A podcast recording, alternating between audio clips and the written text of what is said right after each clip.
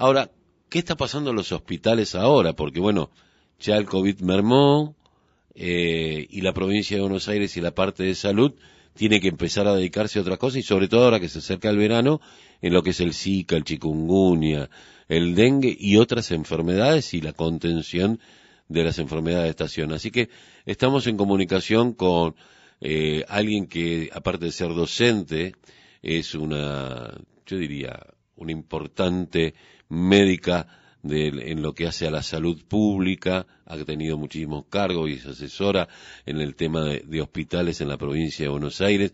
Muy buenos días, Elizabeth Barbis. ¿Cómo va? Hola Carlos, buen día, ¿cómo les va? Bien, medio cachuzón, pero bien. Eh, te escuchaba, te escuchaba. Sí, eh, pero es muy común. Vos sabés que quería preguntar esto. Eh, eh hay gente que no hemos sido nunca alérgicas y ahora de grande nos ha, nos ha venido la alergia. O sea, los cambios de sí, la inmunidad se va modificando con mm. los hábitos, con la edad, con los lugares en donde vivimos, el ambiente no es el mismo que cuando vos decías yo vivía en el medio del campo que no había nada, bueno, ahora no vivís en esas mm. mismas circunstancias, hay fábricas, hay... Sí, yo me, eh, me, acordaba del conurbano viejo, ¿no? sí que había, en un barrio había a lo mejor una manzana de casa, en otra había una manzana que no, o dos, o tres, y se iba construyendo. Pero bueno, eh, parece que ya estoy, debo estar viejo, porque si ya empiezo con esas cosas. Eh, pero bueno, por, eso, digo, otra, otro de los ejes eh, que se que se militan en estos tiempos es eh, el ambiente sustentable, ¿no? Claro. Porque porque todos nos vemos afectados, independientemente de que eso genere empleo, mueva la economía, eh, todos en más o menos medida nos vemos afectados por un ambiente si no se cuida. Sí, por lo que comemos también, ¿no? Obvio, sí, sí. Obvio. porque uno dice... Por eso estamos militando el etiquetado. Hay que, hay que militar el etiquetado y hay que ver lo de las granjas estas de cerdos, esto de producir más de lo que en realidad consumimos para, para, para otros. Es como que está todo muy complicado.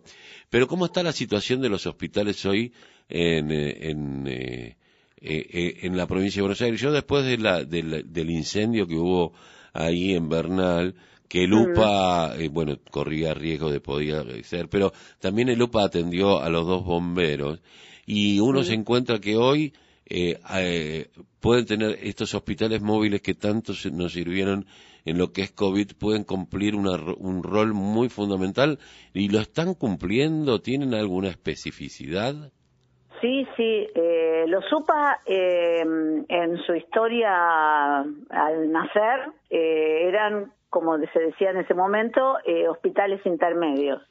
El UPA tenía la característica de tener un servicio de emergencia de 24 horas, por eso se llama UPA 24, unidad de pronta atención, tenía laboratorio, tiene, pues tiene laboratorio, imágenes, eh, radiología, eh, electrocardiograma. Algunos equipos se fueron desgastando y no se repusieron en la gestión anterior, por lo tanto, eh, las UPA fueron bajando su nivel de eh, funcionalidad y se transformaron en guardias como podía ser la guardia de un centro de salud, donde tenía un médico que no tenía eh, más que sus habilidades junto con enfermería para resolver algunas cuestiones de guardia.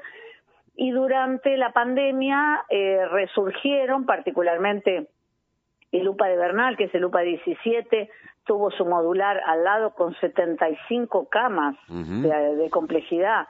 Digo, no es menor. Pensemos que las camas de terapia intensiva en la provincia de Buenos Aires siempre fueron un recurso muy escaso. Cuando se aumenta casi en tres veces, en un 300%, la cantidad de camas de terapia intensiva, esto creo que lo hablamos al principio de la pandemia, eh, es eh, es inelástica esa posibilidad. No se puede aumentar 500% porque no hay personal para atenderlas. Se llegó a, creo que la cifra exacta es 270% de, de aumento de camas y eso nos permite hoy estar cerca del 40% de ocupación, que no es COVID. Claro. el 40, cuando nosotros contamos la ocupación, contamos ocupación de camas de terapia intensiva por cualquier causa Lo, lo que es cierto es que mientras estuvimos en picos, en plena pandemia, o digo, en picos eh, de, casos, porque en pandemia seguimos, eh, llegamos a superar el 80, el 82 de ocupación de camas, donde la gran mayoría eran casos de COVID. Ahora es todo lo contrario, es casos muy escasos. Eh, Quilmes, de hecho, el otro día publicó el Iriarte, que el Iriarte aparte tiene su propio modular, aparte del modular que tiene Bernal, eh, un mes sin eh, sin pacientes COVID internados en ni en el modular, que son pacientes graves, ni en terapia. Se repite en toda la provincia. Sí, sí. Eh, porque yo estaba hablando con gente de Almirante Brown, con gente, ya porque estamos saliendo para todo el conurbano sur, y, y, charlamos este tipo de cuestiones. Ahora, se viene otra, hay que empezar a, mientras tanto nos seguimos cuidando, tenemos que volver a pensar que se acercan los calores y sí y empiezan otras epidemias que en este caso son más endemias eh, el dengue no eh, son más propias de la región de, de, una parte de nuestra región sobre todo el norte eh, el límite con con Brasil, pero obviamente el conurbano tiene una particularidad. Primero que el dengue, ya se dijo hace muchos años, era primero endémico de ciertas zonas eh, tropicalizadas y después se trasladó y una vez que vos tenés el mosquito que se vuelve resistente al frío, al principio recuerdo que decíamos, si tenemos más de tres días de temperaturas de más de 26 grados sin ningún descenso, el mosquito se reproduce. Ahora el mosquito se reproduce con 20, con 18, con cualquier temperatura, porque como todo eh, elemento de la naturaleza se vuelve resistente al clima. Pero digo, a eso tenemos que agregar las otras epidemias y ahí vuelvo al tema del etiquetado y de la alimentación. Las otras epidemias que son las enfermedades crónicas no transmisibles, la diabetes, el cáncer, este este mes se hacen actividades en relación al cáncer de mama, que muchas mujeres no hicieron sus controles durante todo el periodo de pandemia. ¿Y va a haber una, una campaña? Eh... Sí, sí, las, las campañas se activan todos los años, lo que pasa que el año pasado convocar en octubre, que estábamos en pleno pico, recuerdo que el 9 de octubre fue el pico de muertos el año pasado. Sí. Eh, convocar a eh, el control y el, screening, le llamamos nosotros, que es como mirar a todas las que están en edad de riesgo, independientemente de tener algún síntoma o algún signo. ¿Cuál es la edad de riesgo? La edad eh, media para el cáncer de mama es 54 años. Por eso se empieza a los 40. ¿Y los controles en, menores de 40 también hay que hacer, tendrían que hacerse? en menores de 40 solo si hay antecedentes de primera y segunda línea, abuela, madre, que hayan tenido cáncer de mama jóvenes. O sea, antes de los 50. Siempre que haya un, un antecedente en una mujer de la familia eh, de línea directa a los 50, su hija debe empezar 10 años antes los controles, o sea, a los 40. Si lo tuvo a los 40, su mamá a los 30. Mm.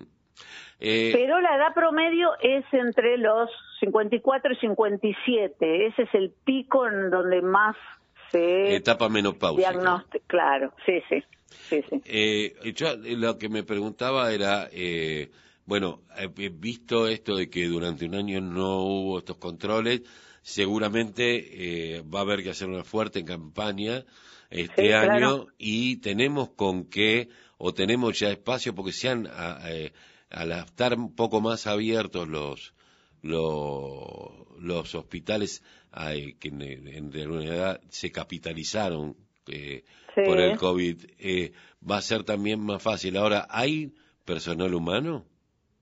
Sí, sí, la provincia incorporó mucho personal, yo te diría que andan los 12.000 por ahí personas que se incorporaron en los últimos dos años. Algunas personas ya trabajaban y estaban en condición de becarios o eran residentes y ahora pasaron a la planta permanente de la provincia.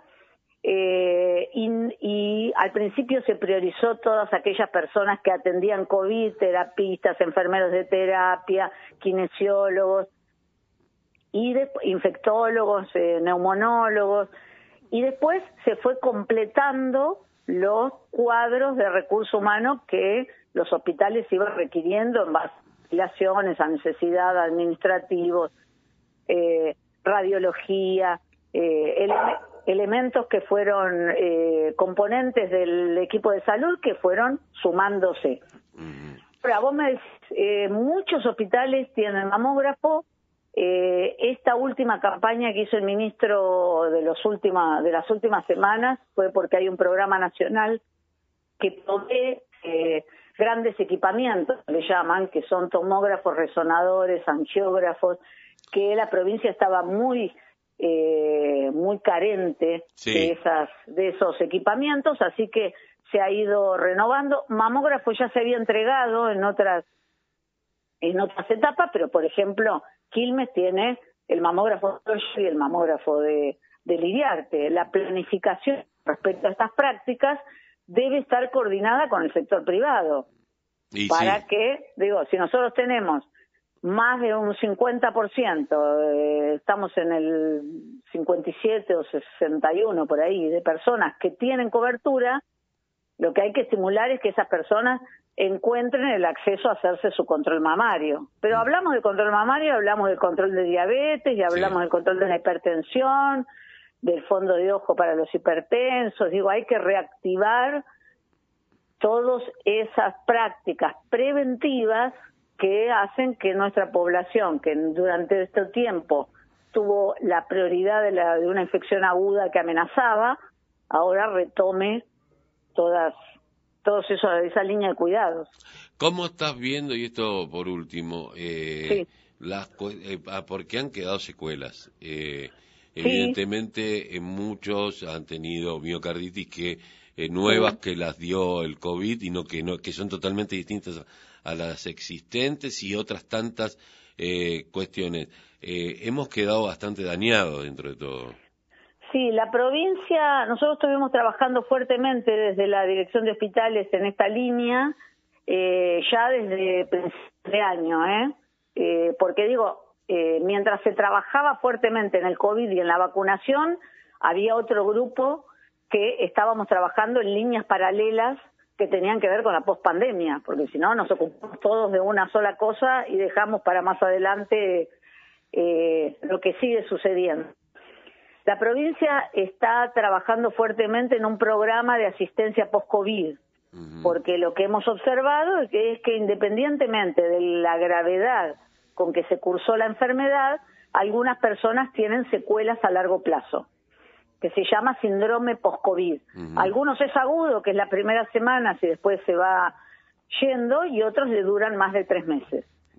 Eh, puede ser el cansancio, puede ser eh, la dificultad para subir una escalera y no agitarse. Digo, hay elementos que están, que se está, algunos no han recuperado totalmente el olfato, eh, se está trabajando sobre líneas de rehabilitación para esos procesos. Yo he escuchado a un funcionario en particular que tenía COVID, me dice, no sé si yo tengo el mismo gusto y el mismo olfato que tenía antes. Claro, eh, claro, sí, sí. Tengo dudas. Eh, sí, eh, digo, esto sin duda refuerza la teoría inicial que se, que se elaboró, que es decir, salgan, que todos se contagien, hacemos el efecto de rebaño, que era más un experimento social que una que una idea, que una propuesta académica, digamos. darwinismo social.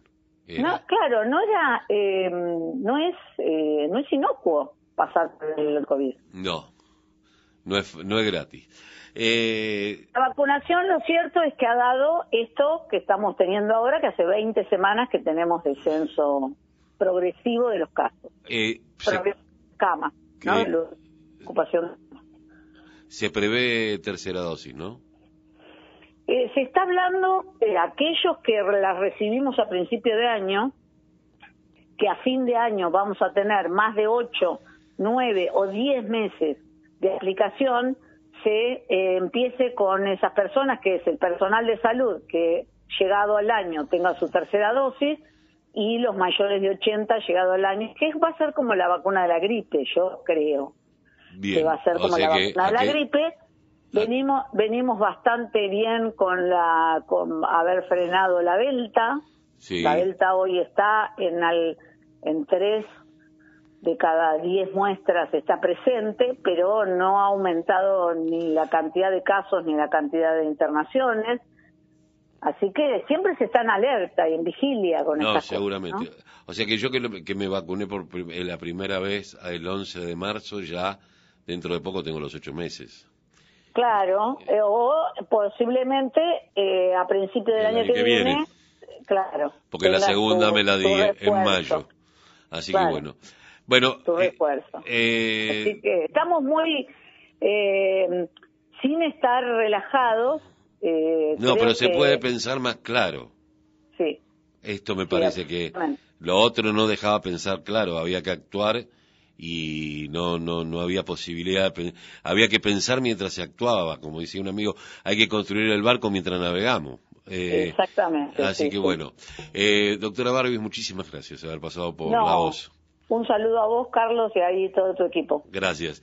la doctora Elizabeth Barbis, quien es eh, asesora en la provincia de Buenos Aires, sobre todo en lo que hace al tema eh, hospitales de toda la provincia, una mujer formada